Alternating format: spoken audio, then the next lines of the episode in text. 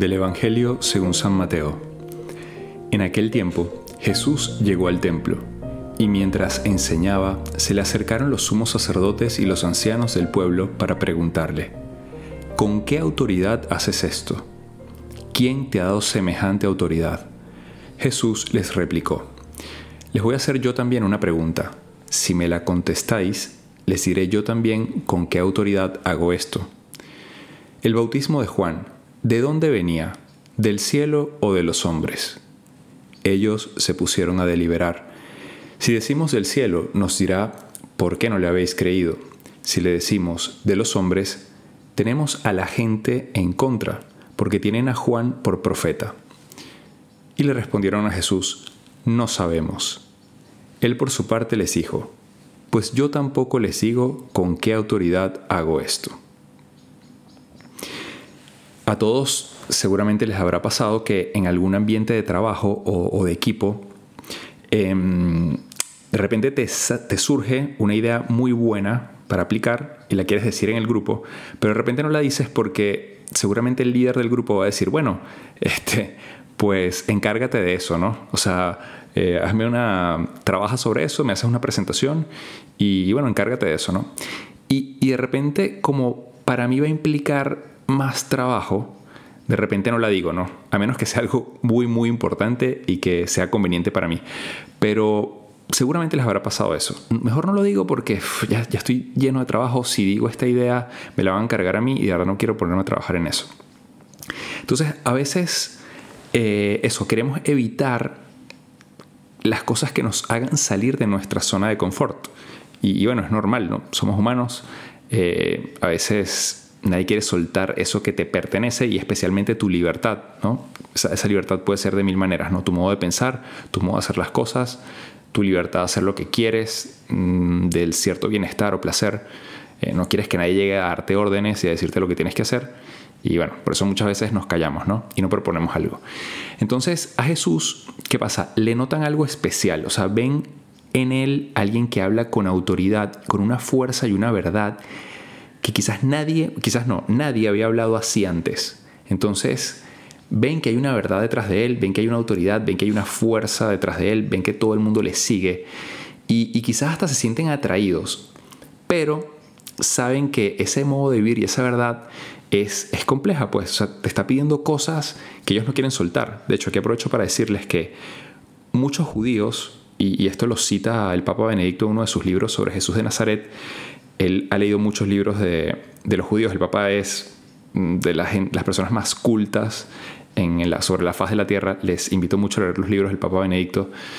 Em, bueno, resulta que él cita a un autor judío que dice, nosotros no nos convertimos al catolicismo o al cristianismo porque Jesús eh, abolió el sábado. Para los judíos era tan importante el sábado eh, por muchos motivos que ellos sienten que nada más ese hecho ya hace que, no quieran creer en Jesús. Pero bueno, no me voy a meter en ese punto, en ese tema. Lo que quiero decir es, em, cuando tú tocas algo que, a mí, que yo digamos que lo valoro muchísimo, este, sí, quizás me, atrae mucho tu verdad, pero yo no quiero cambiar esto. Y como yo no lo quiero cambiar, pues no quiero creer en ti. Y eso nos pasa a nosotros, trayendo todo esto un poco al mundo actual, ¿no? A veces nos pasa que Sí, o sea, Jesús me atrae mucho, tiene palabras de vida eterna, me da mucha paz. Eh, oír su palabra me da mucha tranquilidad o paz. Sus promesas, porque digamos que em, tocan los anhelos más profundos de mi alma sobre el amor verdadero, sobre la felicidad, sobre la paz verdadera. Pero esto y esto, como que no estoy dispuesto a, a cederlo, ¿no? Eh, y Jesús de repente me pide cosas que, que me cuestan, ¿no? Entonces, ¿qué pasa con estos judíos de la época que no le quieren responder a Jesús porque no están abiertos a la verdad? O sea, como dicen, no me conviene que le responda esto ni que le responda aquello. Entonces, ¿qué voy a responder? No, no, no sé.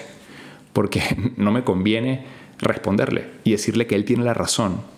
Porque sí es muy interesante, pero yo no lo quiero vivir. Entonces, ah, entonces Jesús dice, bueno, tú no estás abierto a la verdad pues tampoco te digo nada. O sea, yo no te voy a obligar a ti ni a que me sigas, ni a que escuches mi doctrina. Em, Jesús aquí de hecho este podcast es sobre qué haría Jesús. Jesús en primer lugar respeta nuestra libertad. Él nos presenta una verdad, pero respeta que nosotros la queramos seguir o no. Y obviamente siempre está abierto a que uno cambie de opinión, porque obviamente Jesús es misericordioso. Pero quizás lo que, lo que más abre esa misericordia de Dios es un corazón eh, más humilde, que esté abierto a la verdad. Creo que el problema es ese, que a veces tenemos un corazón que no está abierto a la verdad, como el de estos hombres, que eso, estaban cerrados, no querían escuchar la verdad porque no les convenía. Entonces, bueno, hoy, ¿qué nos invita Jesús con este Evangelio? Eh, primero, estar abiertos a la verdad y a la conversión. Recordemos que estamos en Adviento, este es el tiempo de la conversión para tener un corazón mejor preparado para recibir a Jesús ahora mm, que se acerca ese día tan especial. Y, bueno, creo que lo primero es pedirle a Dios, Dios, dame un corazón primero abierto a la verdad, abierto a la conversión de eso que a mí me cuesta cambiar, de eso que me cuesta aceptar de lo que tú me pides. Y mm, bueno, y les, a lo que les invito es, piensa en algo concreto eh, para cambiar en esta semana. Hoy es lunes, es muy buen día para empezar la semana, ponerse un propósito y quizás al final de la meditación, después de que hablen con Jesús sobre esto, eh, como que propongan, pónganse un propósito, ¿no? Voy a trabajar este aspecto. Les invito, no sé, si quieren, pueden leerse un poco Mateo 5, que son las bienaventuranzas, ahí tienen varios tips de cosas que pueden trabajar. De hecho, se los leo así más o menos rapidito. Eh, la primera bienaventuranza dice, habla de los pobres de espíritu. Entonces, bueno, quizás trabajar un poco en mi humildad, no ser tan soberbio. Eh, dice la, segunda bienaventuranza, bienaventurados los mansos, que lo mismo, trata un poco de la humildad, de la bondad. Este, después habla de los que lloran, que serán consolados. Eh, los que tienen hambre y sed de justicia, bueno, también los sufrimientos de la vida. Quizás estoy pasando por un momento difícil y quizás Dios me pide crecer en la fe. Entonces, bueno, es un buen momento para convertirme y confiar más en Él, que también lloró, que también sufrió, que también lo dejaron solo. Eh, y, a mí quizás me cuesta creer, y entonces me desanimo, me deprimo, cuando no. O sea, debería también entender que Jesús me promete eh, que los que lloran serán consolados, que los que tienen hambre y sed de justicia encontrarán justicia, que lo que estoy pasando, si es normal, a todos podemos pasar por momentos de cruz, pero voy a salir adelante y esto me va a hacer crecer con mayor fuerza. Y así mil cosas, ¿no? Ser más misericordioso es otra bienaventuranza. Quizás también tengo que trabajar en el perdón y perdonar a alguien, proponerme esta semana, voy a perdonar a fulano. Eh, los limpios de corazón, cuidar mi corazón de lo que veo, de lo que pienso, también puede ser un propósito para este tiempo de, de, Adviento, eh, las conversaciones que tengo, hablo con un corazón limpio, mi mente está limpia.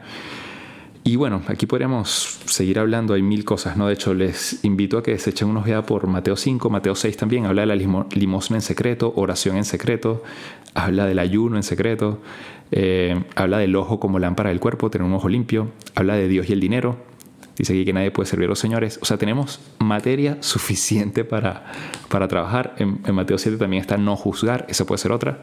Esta semana no voy a hablar mal de nadie, ni a criticar a nadie. Sería muy bueno. Tenemos mil cosas que hacer, o sea, o en las cuales trabajar. Entonces Dios nos dice, bueno, con tranquilidad, elige una. Y eso está abierto a que si sigues mi camino, si sigues estos consejos que te doy, de verdad vas a ser feliz. Y si, es verdad que sí cuesta un poquito, pero luego uno encuentra muchísima paz y tranquilidad cuando uno empieza a vivir según la voluntad de Dios. Entonces, bueno, que este tiempo sea un momento eso propicio para cambiar y que bueno, ojalá que el 24, 25 en la noche, como yo siempre digo, le podamos ofrecer ese regalito a Dios de bueno, Jesús, al menos hice el esfuerzo de cambiar este aspecto de mi vida. Me falta, pero bueno, al menos ya di, di algún paso.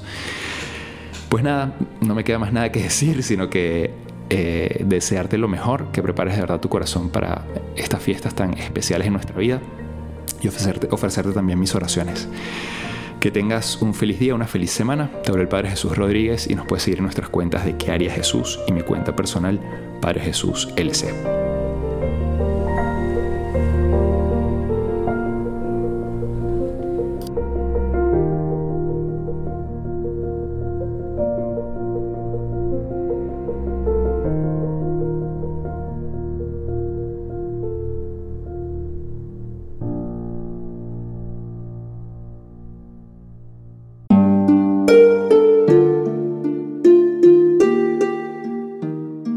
Hola, ¿qué tal?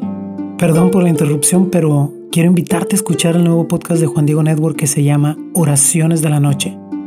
Ahí te voy a acompañar antes de dormir, así que no tienes excusa para no escucharlo. ¿Y qué vamos a hacer? Pues yo te voy a ir guiando para que te relajes, te prepares para dormir y haremos una oración juntos. ¿Qué te parece? ¿Nos vemos pronto entonces? Escúchalo en tu plataforma favorita. Solo sigue el link en los show notes de este episodio. Oraciones de la noche, no lo olvides, ¿eh? Nos vemos pronto.